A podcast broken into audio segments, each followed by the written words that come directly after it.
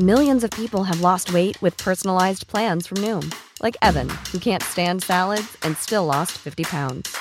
Salads, generally, for most people, are the easy button, right?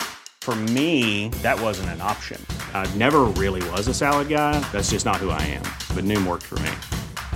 Get your personalized plan today at Noom.com. Real Noom user compensated to provide their story. In four weeks, the typical Noom user can expect to lose one to two pounds per week. Individual results may vary.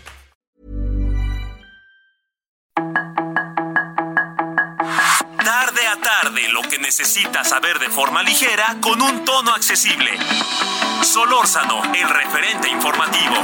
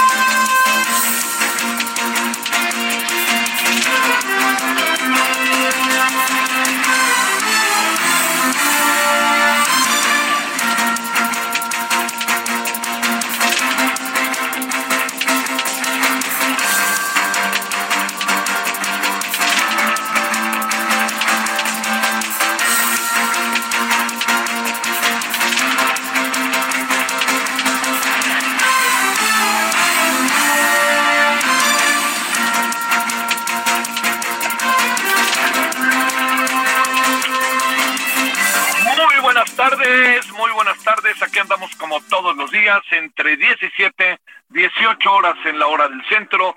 Gracias que nos acompañe. Estamos en, en Heraldo Radio y estamos en el 98.5 de FM aquí en la Ciudad de México.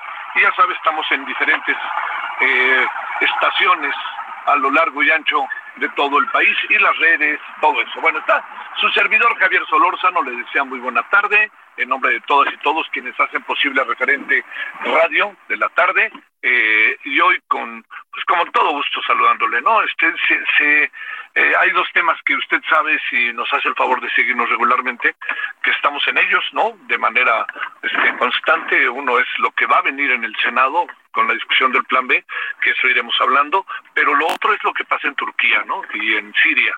El asunto cada vez es más eh, brutal y sobre todo fíjese que hay ahí hay algo ahí que, que, inquieta poderosamente, que es el tema de que el asunto empiece como a pasar a segundo plano para la, para, ahora sí que es, lo, lo, voy a decir como de manera muy genérica, ¿eh? para la humanidad, ¿no? auténticamente, que deje de ser un tema de primer orden para la humanidad, pues simple y sencillamente porque no, pues hay otras cosas, ¿no? Perdona que lo diga, a lo mejor más glamurosas, ¿no?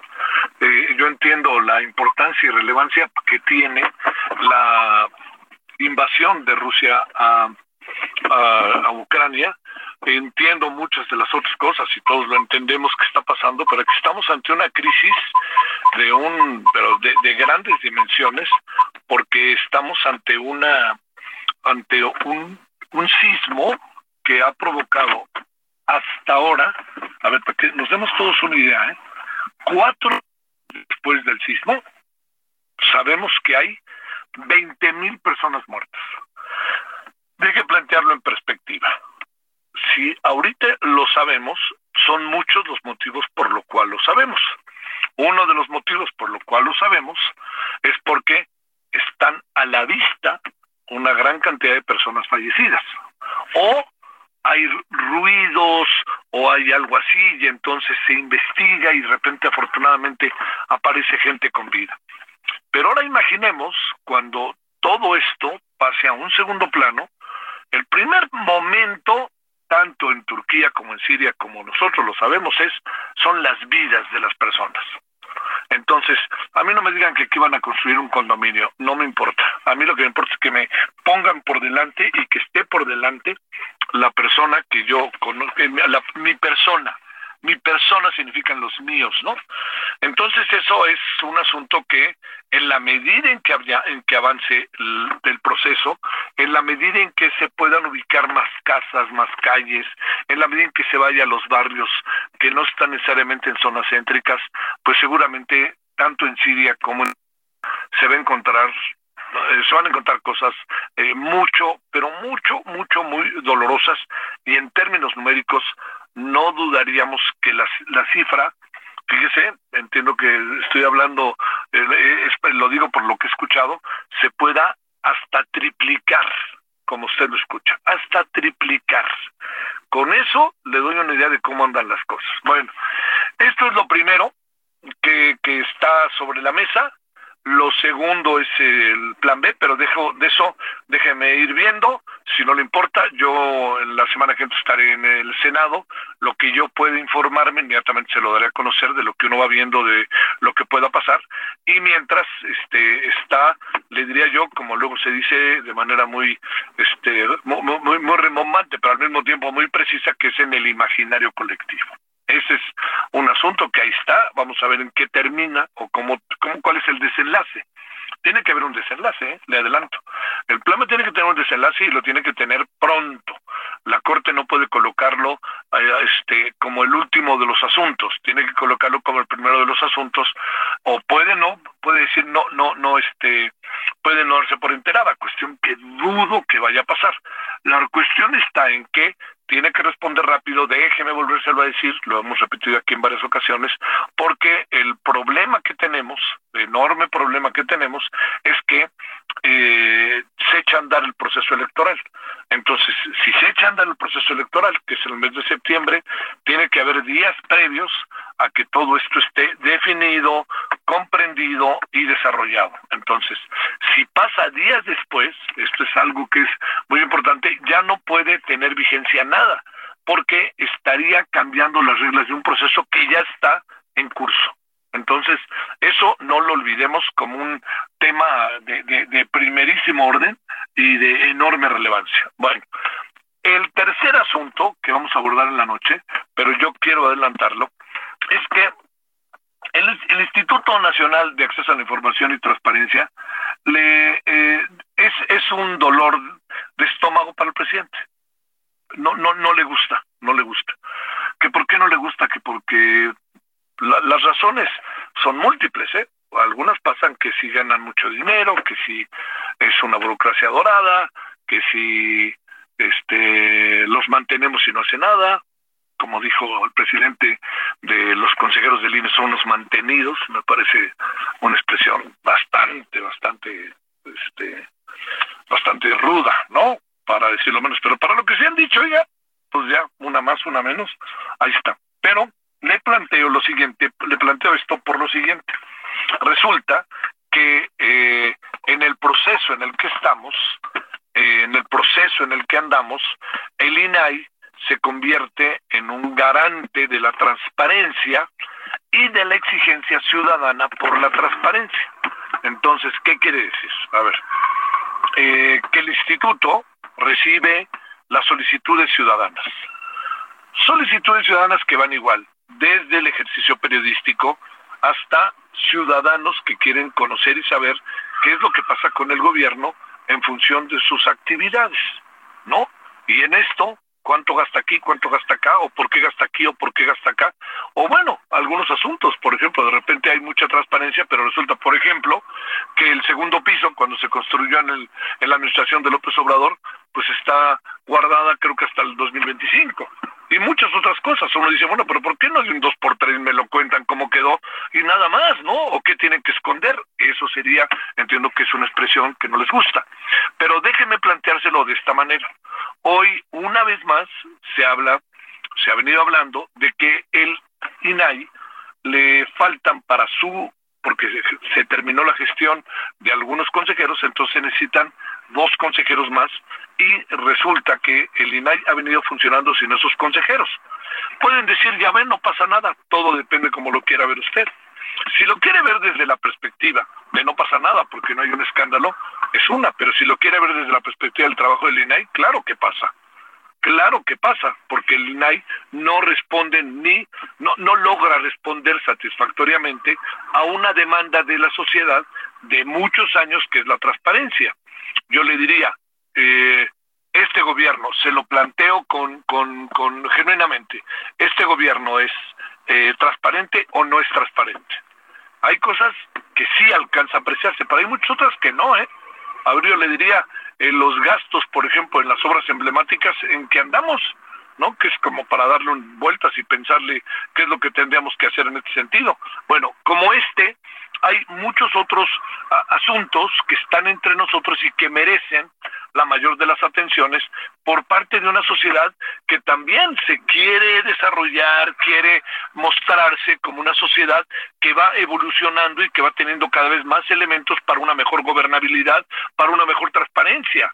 ¿Por qué razón? porque no podemos regresar a los tiempos de gobiernos en donde cerraban las puertas, no se sabe nada, todo lo escondían, etcétera, etcétera. Bueno, todo esto va de la mano con que una, fíjese, la palabra que utilizó este Ricardo Monreal, dijo, puede morirse por inanición.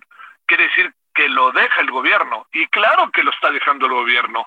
Perdónenme, a mí no me vengan a contar con que resulta que el gobierno está pensando muy bien a quién pone de consejeros. No, le está haciendo, está haciendo larga la historia y la hace larga porque no quiere, no quiere al INAI.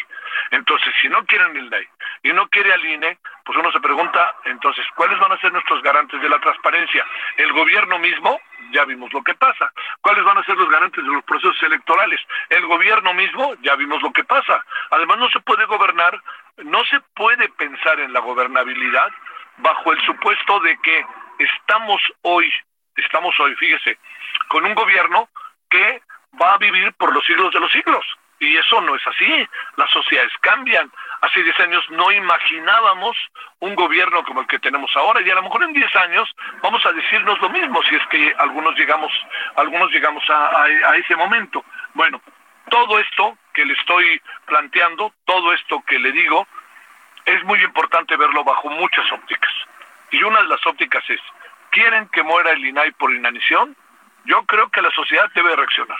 Yo no creo que esto pueda quedar así como así, y yo creo que si el señor Monreal utilizó la expresión o la palabra inanición, el señor Monreal debe de saber de manera más que bien lo que esto significa que pasara, porque él fue, junto con muchos otros que ahora son ambiguos en sus concepciones, no entiendo por qué, si porque si dicen algo no vaya a ser que les pongan un correctivo como diría la abuela, pero lo que sí queda muy claro es que si esto que estamos hablando nosotros hoy, de lo que está pasando, de lo que está sucediendo en este momento con el proceso de la transparencia del INAI, lo que están tratando de hacer es hacer tiempo, porque suponen que ellos pueden ser garantes de transparencia.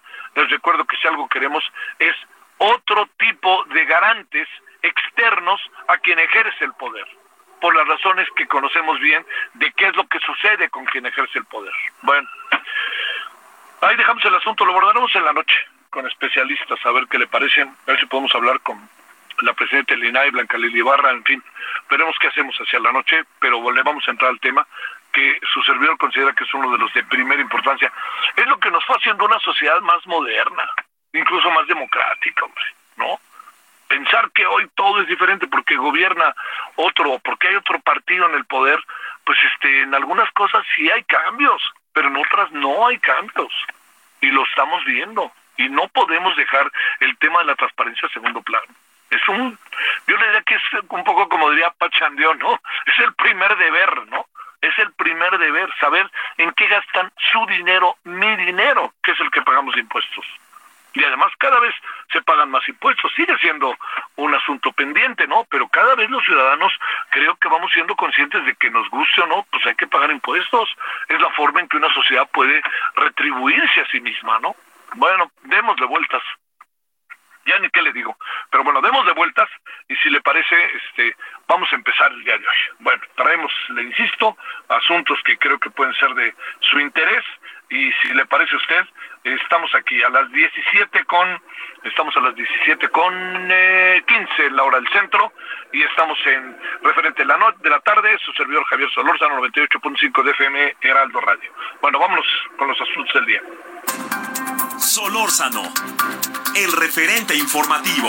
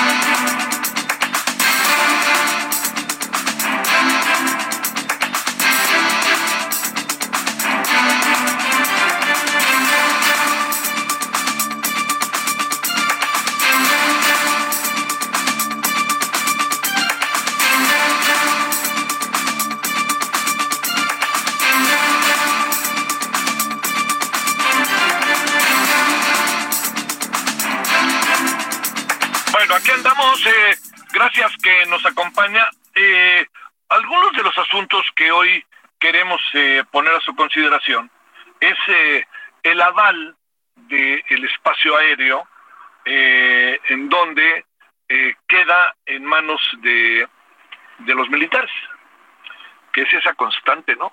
Esa constante que ha tenido el país en, a lo largo de estos cuatro años y meses. O sea, es, es la constante, no hay otra militar, militar, militar. ¿Por qué? Porque los militares se confían, pero también por algo, ¿eh? Porque los militares no saben decir no, siempre dicen sí, a sus órdenes.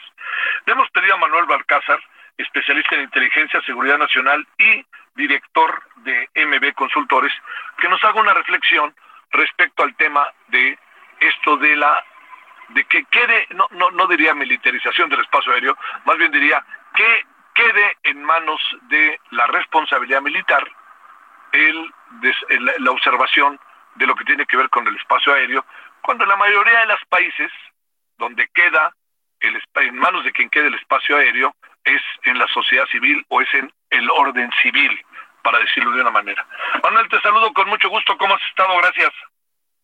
Hola Javier, buenas tardes. Muy bien, gracias. Un saludo a ti y a tu auditorio también. ¿Cómo, vemos esto? Oye, ¿cómo lo, lo apreciamos? que Porque ya es demasiado, parece, ¿no? ¿Qué piensas? Sí, sobre todo porque se enmarca pues en una actitud de, ir concediendo a las Fuerzas Armadas atribuciones eh, que en cierta manera ya realizaban, pero se empiezan a ver de una manera más amplia con estas facultades que les da el presidente de la República. Oye, te pregunto, eh, ¿esto a dónde nos lleva? ¿Qué puede pasar? y cómo se puede establecer luego comunicaciones, este, no sé, naves comerciales o algo así, o cómo, cómo funciona, qué es lo que alcanzas a apreciar. Mira, el antecedente que tiene esta medida es el Sistema Integral de Vigilancia Aérea, que tiene ya más de 10 años funcionando en México y se basa eh, pues en la, en la vigilancia y en la supervisión del espacio aéreo, principalmente en las fronteras con infraestructura satelital. Ese, es un punto muy importante. Entonces, no es tan nueva esa parte. Lo que entiendo que esta nueva ley da es las atribuciones de coordinación similares a las que hay en el Sistema Nacional de Protección Civil, por ejemplo, donde la Secretaría de Defensa Nacional y la Secretaría Marina tienen un rol muy relevante, aunque en estos casos de protección civil, pues sí es la autoridad civil, valga la redundancia, la responsable de, coordinar los trabajos legales. Aquí se lo están confiriendo a las Fuerzas Armadas eh, en una idea que no está como del todo clara eh, sobre los alcances que va a tener, pero las, de las primeras implicaciones, primero presupuesto, le tienen que dar presupuesto para que pueda atender las funciones que le está confiriendo la ley.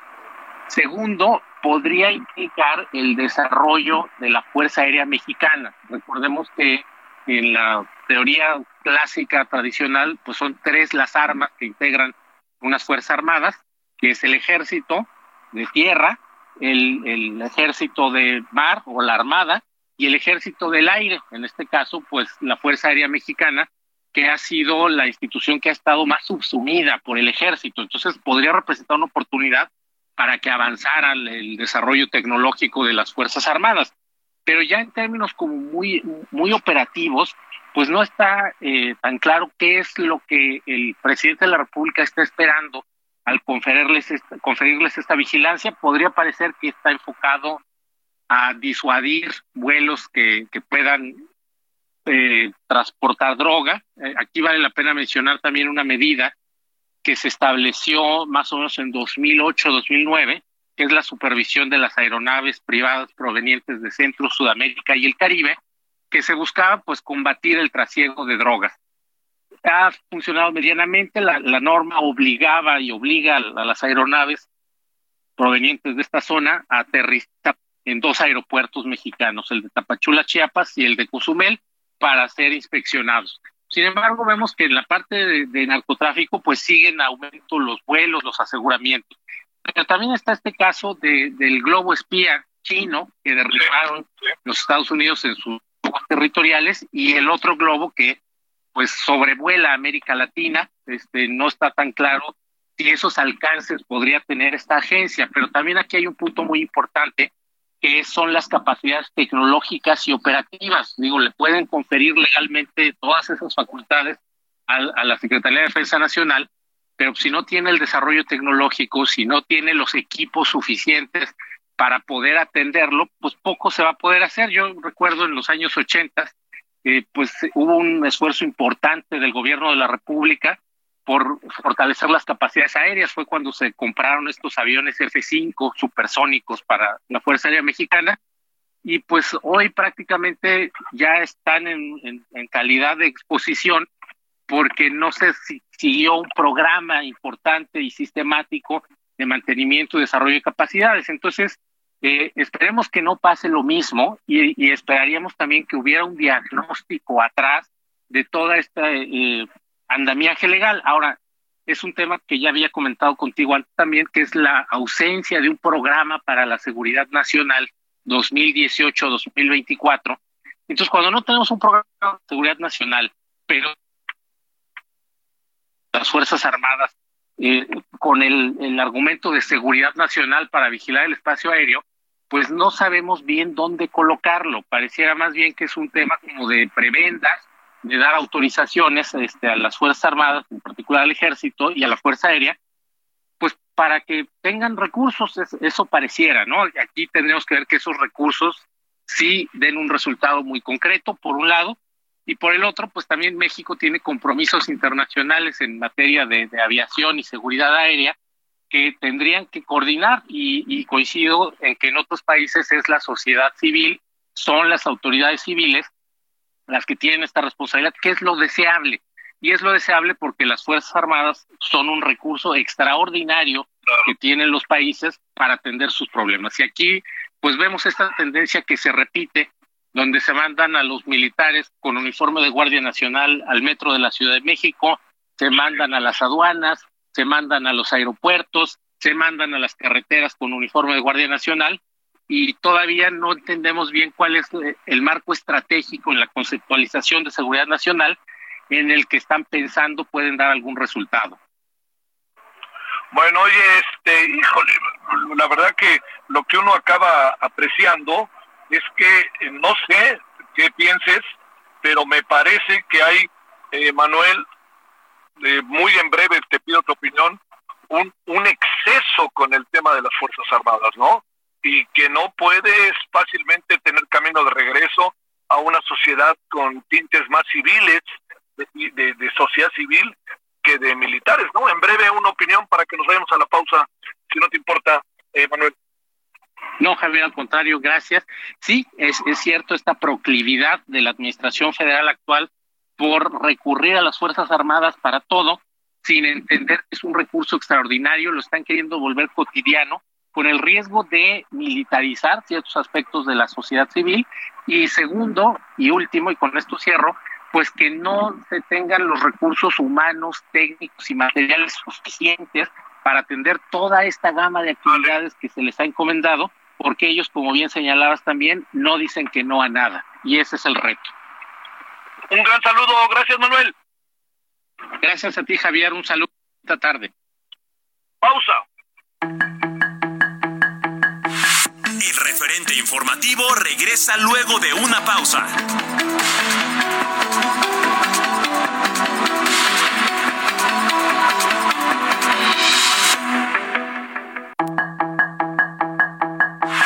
Estamos de regreso con el referente informativo.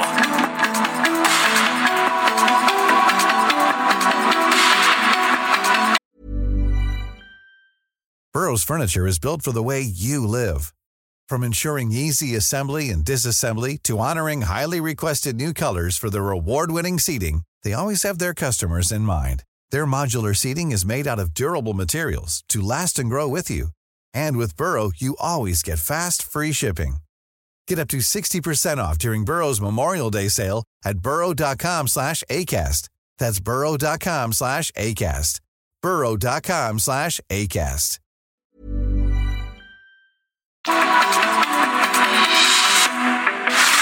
En el referente informativo le presentamos información relevante.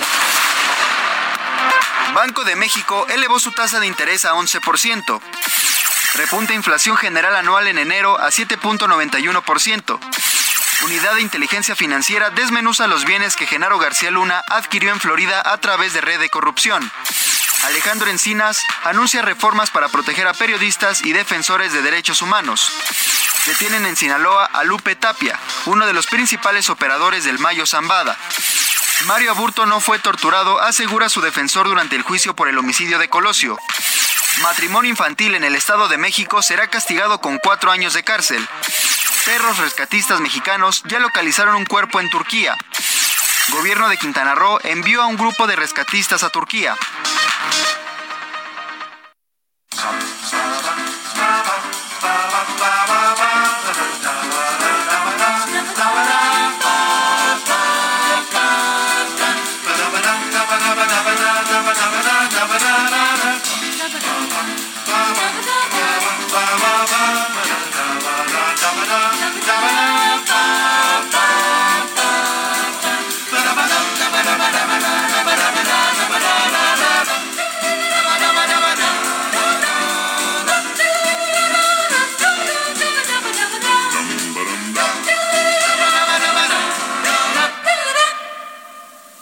da ba da ba da ba da.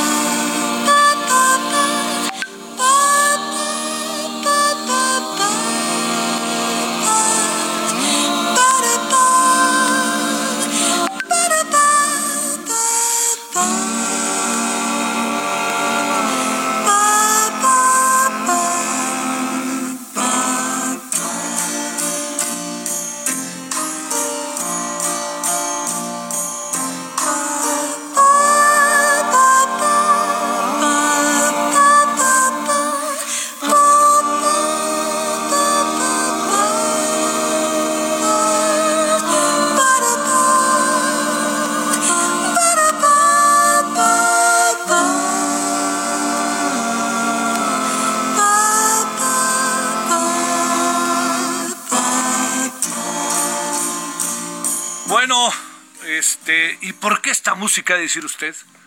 La, la banda de Butch Cassidy and the Sundance Kid, esa maravilla de Paul Newman, de Robert Redford y esa maravilla de Catherine Rose, es una película basada en un hecho, bueno, contado como leyenda, de dos ladrones en el oeste que acaban en Bolivia. Y en Bolivia les dan chicharrón. pues era, se la pasaban robando y robando. Pero la película es buenísima, ¿no? Es una película bien hechecita, divertida, palomera, que en su momento tuvo gran éxito, porque además juntó a tres personajes guapos, pero también muy buenos, ¿no? Tanto Catherine Rose como Robert Redford y Paul Newman. Todo indica que se estableció a partir de ahí una gran relación entre Paul Newman y Robert Redford. Eh, Robert Redford se fue incluso más en algunos aspectos de la política. Paul Newman se dedicó un poco al automovilismo eh, y entre otras cosas. Así que, pues yo le diría, es Bert Baccarat. No solamente hizo esto. Hay una canción muy famosa que se llama Gotas de lluvia sobre tu cabeza. Raindrops keep falling on my head, que cantaba BJ Thomas, me acuerdo. Pero no solamente hizo eso. Hizo muchas. Eh, creo que hasta hizo este, canciones como The Look of Love y estas que en su momento fueron, créame, verdaderamente importantes. ¿No? Eran las que cantábamos, pues y fue muy reconocido. Murió a los 94 años de edad, Berbacara, este, que tenía un compañero ahí que ahorita me acuerdo porque le hacía la letra a las canciones. Personaje, personaje, a mí me gustaba mucho. 94 años. Y esto tiene que ver cuando ellos, Paul Newman y Robert Redford, vean, hombre, y Catherine Rose, deciden irse de Estados Unidos a Bolivia. Y entonces van en tren. Buena parte de la película, por cierto, se filmó en México. Y México era Bolivia. Este, pero ladrones de leyenda, como luego se dice, ¿no? Bueno, esto se llama South America, la huida a Sudamérica, que más bien era la, huida creo que a, Morelos, pero en términos este, cinematográficos era a Bolivia. Bueno, Berbacara, personajazo de muchos de mi generación lo han de ubicar, este, hizo también música para otras películas famosas, pero yo creo que esta fue la que, incluso creo que ganó Grammys y Oscars y estas cosas. Bueno, estamos aquí a las 17.35 en la hora del centro, agradeciéndole que nos acompañe y estamos en el 98.5 de FM y aquí seguiremos.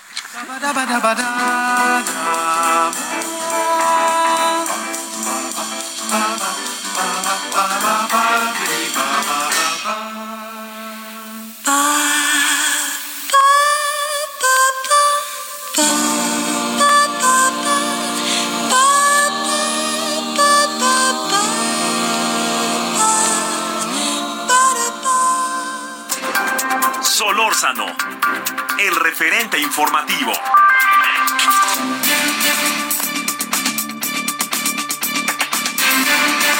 Bueno, sigamos con el tema eh, del sismo en una lectura que, bueno, es la tragedia, pero es una tragedia eh, que seguramente va a generar procesos políticos y reacciones, ¿no? Entonces, le hemos pedido a quién, si no, a Dejan Mihailovic, doctor experto en geopolítica y relaciones internacionales, académico del Instituto Tecnológico y de Estudios Superiores de Monterrey, del TEC, que esté con usted y con nosotros. Dejan, ¿cómo va esa garganta? Ya mejor, te saludo con gusto. Muchas gracias por preguntarme. Unas disculpas anticipadas por mi voz ronca hoy que este, la verdad me dificulta bastante eh, hablar, pero es un gusto conversar contigo y decirte que me despertaste un poco de nostalgia por la película de George Roy Hill. De George Roy Hill. que mucha gente empezó uh, a aprender a, manejar bicicleta viendo a Paul Newman y Catherine Rose. Oye, al final terminaron en un pajar, pero bueno. Sí, oye, sí, claro, oye, ¿sabes qué pensaba también? Luego George Roy Hill hizo una que se llama Slapshot sobre un jugadores de hockey que me pareció también buenísima, ¿no? Que termina ahí medio de manera anticlimática, ¿no? Con el aquel cuate desnudándose en la pista de hielo, cante el estadio lleno, que es este también con Paul Newman, ¿no? Sí, sí, exactamente. Bueno, indudablemente uno de los más grandes directores del cine norteamericano. Oye, a ver, este, vamos eh, a otra cosa, mi queridísimo Dejan.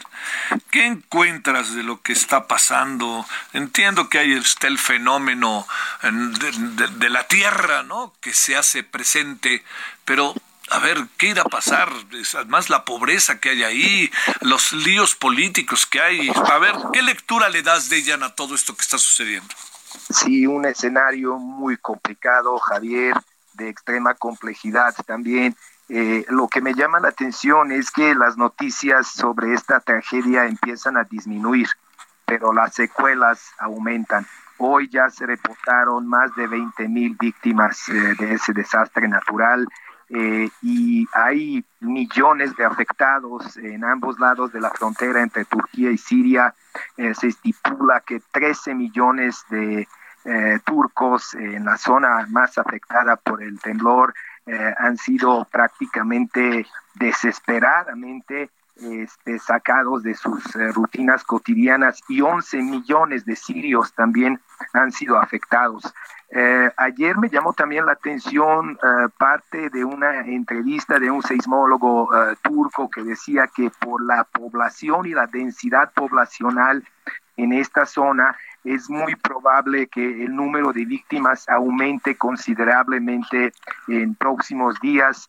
son ciudades eh, como eh, el Bistán, como Gaziantep, como Adana, que tiene casi dos millones de, habitantes y donde barrios enteros han sido este, reducidos en, escombros. Eh, del lado sirio, obviamente, Idlib.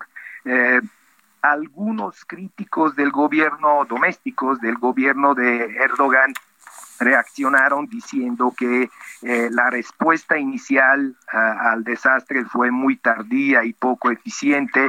Erdogan lo reconoció, eh, se declaró el estado de emergencia en las provincias más afectadas por tres meses, pero hay un escenario eh, en, un futuro muy complicado porque para el mes de junio eh, están previstas las elecciones presidenciales y no se ha escuchado ninguna iniciativa del presidente Erdogan para posponer la contienda, ¿no? Eh, por otro lado, también es muy importante que por fin, Javier, por fin Naciones Unidas reaccionaron y ya este eh, se anunció una ayuda que va a ir que se va a ir enviando a, Turquía y a Siria. Incluso la Unión Europea hoy anunció la convocatoria de una conferencia de donaciones.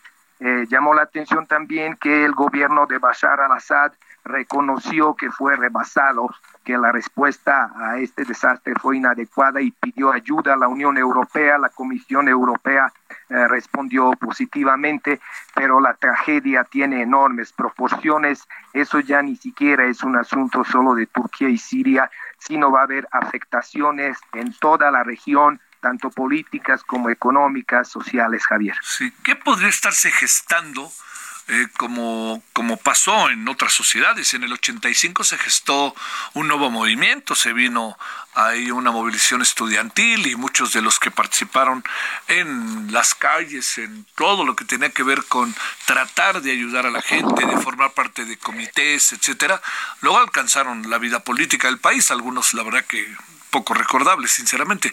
Pero te lo pregunto en función de que es una zona también que es muy caliente, ¿no? Políticamente.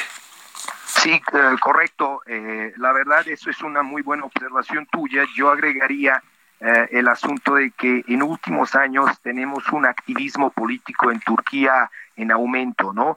de toda índole sea de cuestiones partidistas, sea de cuestiones que promueven solución pacífica que tiene el Estado con cuestión kurda, cuestiones medioambientalistas, este, de protección de derechos de minorías, es muy probable se activen diferentes tipos de redes locales eh, de autogestión, ¿no? Porque ahora, eh, como bien lo sabemos nosotros, ¿quién mejor que México y los mexicanos de, cómo, cómo eh, compartir esa experiencia? Es muy probable que surjan redes de apoyo con una especie de autogestión a nivel local, tanto en Siria como en Turquía. En Siria un punto más difícil porque la zona afectada, que es no, noroeste de Siria, eh, parcialmente está controlada por el gobierno de Assad y otra parte está en manos de los rebeldes opositores que se dividen, como bien lo sabes, en dos fracciones, eh, una que es apoyada por gobierno de Erdogan y otra que son precisamente kurdos, donde sabemos muy bien de estos roces tradicionales de décadas atrás. Oye, este, eh, al final eh, de todo esto, híjole, por lo que he oído, por lo que he leído, el número de personas fallecidas podría, me decían que en algún caso al menos duplicarse de las 20 mil personas fallecidas. Quizás está más, ¿no? De, quizás está más, ¿no, Dejan? Sí, desgraciadamente un experto en ordenamiento urbano turco, eh, Antier, si mal no recuerdo, eh, en otra entrevista estipuló que por, eh, por el terreno, por relieve eh, y por toda la organización territorial de esta zona, que es muy probable que todavía yacen bajo los escombros decenas de miles de cuerpos, ¿no? Él habló de una cifra totalmente dolorosa, terrible, de 180 mil personas como posibles víctimas eh, como, como si fuera un desenlace fatal final, ¿no? Pero en los próximos días asistiremos a los reportes que van a ir aumentando el número de víctimas mortales y, heridos, eh, desgraciadamente. Eh, por otro lado, también hay que destacar que México mandó un equipo de 150 rescatistas y también otro tipo de ayuda, y eso hay que subrayar que eh, eh, respondimos de manera solidaria a esto. Sí, claro, este, incluso parece que ya hay hasta resultados, ¿no? De que una mujer fue encontrada por los rescatistas mexicanos y eso, pues también habla de una experiencia que se vive de ella acá en nuestro país, ¿no? De uno sabe que ahí están los temblores y es una cosa, este, que, uno no puede soslayar y, tengo la impresión de que a pesar de la fuerza que puede tener el temblor, por lo menos da la impresión de que eh, la gran clave del asunto está en saber qué hacer. Ahora, aquí no les dieron tiempo ni de asomarse, ¿no? Sí, claro, eh, claro, bueno, y en, el principio de tu intervención habías hablado, ¿no?, de, esta cuestión natural, ¿no? Sí. Eh, muchos de los especialistas en el tema dicen que la naturaleza no proporciona ningún tipo de desastre. Naturaleza tiene su ritmo eh, tiene su propia vida, tiene sus propios fenómenos que la actividad humana convierte en desastre, ¿no? Y en ese sentido, pues también llamó la atención de que el segundo sismo, que fue el de 7.5, no fue una réplica del primero, de 7.8, sino tuvo una naturaleza geológica muy distinta eh, si más adelante te este, puedes eh, invitar como, como un invitado a un experto mexicano que nos explique esto, sería de suma importancia, ¿no? Sí ha habido más de 600 réplicas, pero los dos seismos que, ocasionaron ese desastre, al parecer, eh, tienen una procedencia y unas características de movimientos telúricos y de naturaleza geológica diferente. Bueno, este, terrible, ¿no, mi querido Dijan? Pero este, bueno, ojalá, ojalá no se pierda la sensibilidad ante las cosas, Que ese es una ojalá, ojalá. Lamentablemente, en próximos días tendremos más temblores de otra índole, ¿no? Los roces políticos diplomáticos entre Estados Unidos y China, el encrudecimiento de los combates en Ucrania y la inestabilidad económica generalizada a nivel mundial, Javier. Eh, podremos quejarnos de todo, pero de aburridos nunca. Oye, pero eso del, del globo, este, ¿te parece que fue una decisión muy... Em, como muy impulsiva, a pesar de que se dice que la pensó y la pensó y la pensó, que le dispararan, que un misil se lanzara en contra del globo? Sí, exactamente. Bueno, eh, eh, a pesar de que el incidente y los detalles se filtraron por algunos medios, todavía no queda muy claro. No hay pruebas materiales evidentes que digan que eh, este globo ha tenido misiones de espionaje, ¿no? Los chinos tratan de justificar su presencia por una misión meteorológica y de mediciones de naturaleza meteorológica, pero también lo sabemos muy bien, tanto Estados Unidos como China u otras potencias con proyección global eh, tienen una enorme capacidad y una tecnología de espionaje que prácticamente totaliza o, convierte el mundo en un gran panóptico donde nadie se puede escapar. Sí, no, no hay manera. Te mando un gran saludo y que ya te dejamos descansar tu garganta. Muchas gracias, Dejan. Muchísimas gracias, fue un placer como siempre. Gracias, nuestro en verdad. 17:47 en hora del centro. Solórzano, el referente informativo.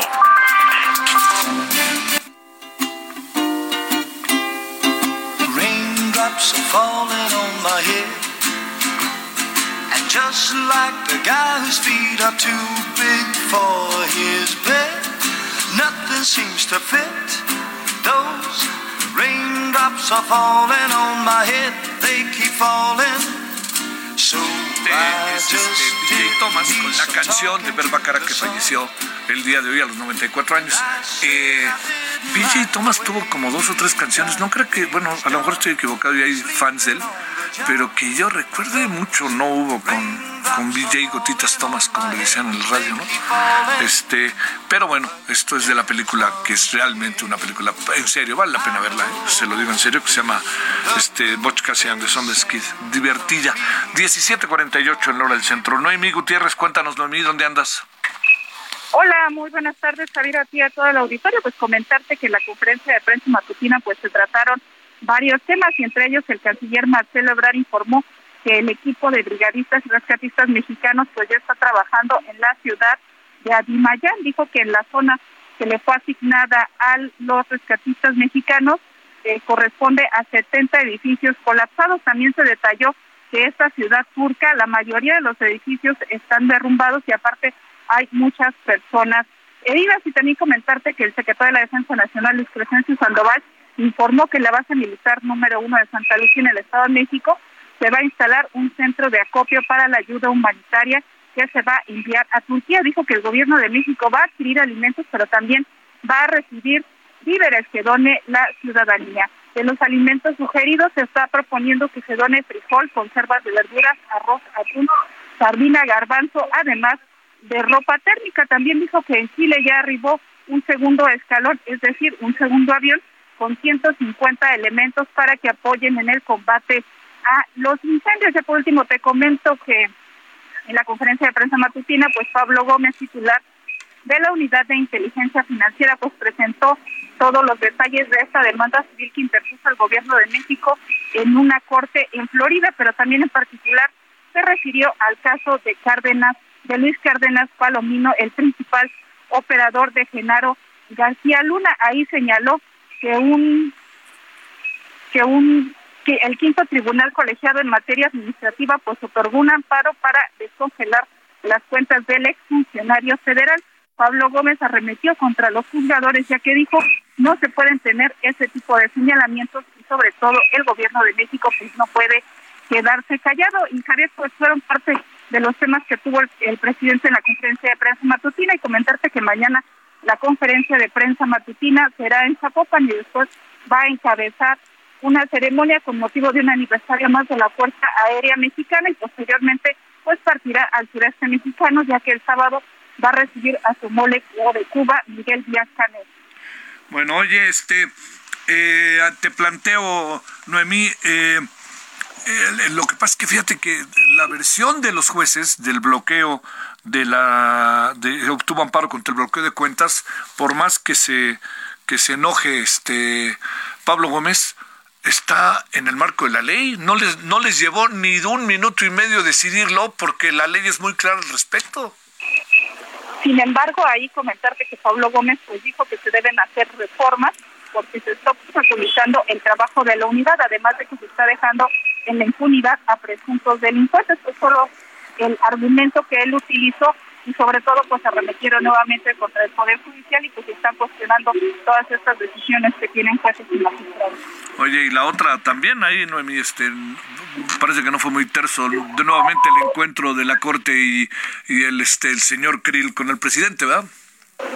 Sí, de hecho, eh, digamos que fue totalmente institucional, incluso cuando empezó esta marcha de la lealtad, pues pudimos ver al presidente de la Cámara de Diputados, Santiago Cristo, estaba junto a la ministra Norma Piña, presidente de la Suprema Corte de Justicia de la Nación, incluso pasaron juntos cuando iba a empezar esta marcha y pues ni siquiera el saludo se, dieron, ni siquiera cruzaron miradas, y ya fue que el presidente, escoltado por los titulares de Sirena y Marina, pues abordó estos automóviles blindados para poder llegar al Zócalo Capitalino y ya en otra unidad iban los presidentes del Senado, de la Cámara de Diputados, la ministra Norma Piña, la doctora Beatriz. Bueno, están haciendo colas pero no hubo un intercambio de declaraciones de salud. Sí, sí, sí, sí, eso no cambia. Bueno, muchas gracias, Noemí. Muy buenas tardes. Bueno, en estos dos minutitos que nos quedan, ah, escucharemos la opinión de Ignacio Martínez Cortés, coordinador del Laboratorio de Análisis de Comercio, Economía y Negocios, la CEN de la UNAM.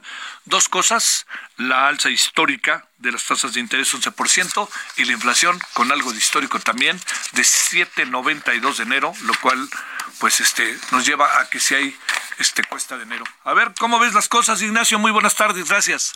Este, Javier, excelente tarde. Pues con estas, eh, estos dos resultados que bien mencionas, se va a alentar aún más la economía, ya que la inversión empresarial se eh, va a disminuir.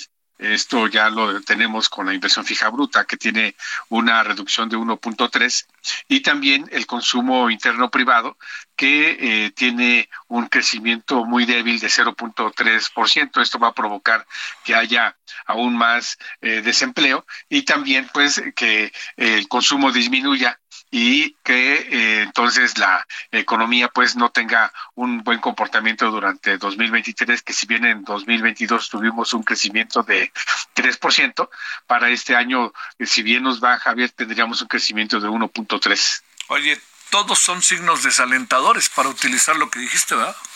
Así es, y esto apenas inicia, tomando en consideración que si estos dos meses ya, ya casi transcurridos de 2023 son el espejo de la economía para los próximos 10 meses, pues sí, vamos a tener un comportamiento drástico.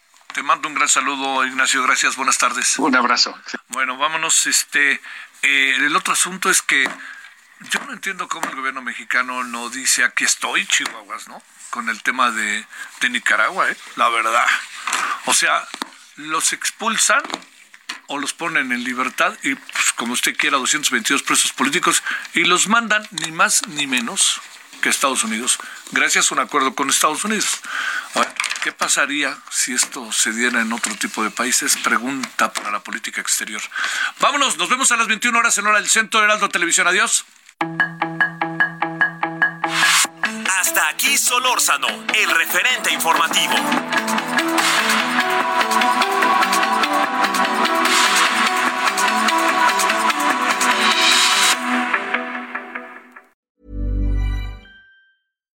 When you make decisions for your company, you look for the no-brainers. And if you have a lot of mailing to do, stamps.com is the ultimate no-brainer. It streamlines your processes to make your business more efficient, which makes you less busy. Mail checks, invoices, legal documents, and everything you need to keep your business running with stamps.com. Seamlessly connect with every major marketplace and shopping cart. Schedule package pickups and see your cheapest and fastest shipping options from different carriers with rates up to 89% off USPS and UPS rates. And with the stamps.com mobile app, you can take care of mailing and shipping wherever you are. Make the same no-brainer decision as over 1 million other businesses with stamps.com. Sign up with code program for a 4-week trial plus free postage and a free digital scale. No long-term commitments or contracts. That's stamps.com. Code program.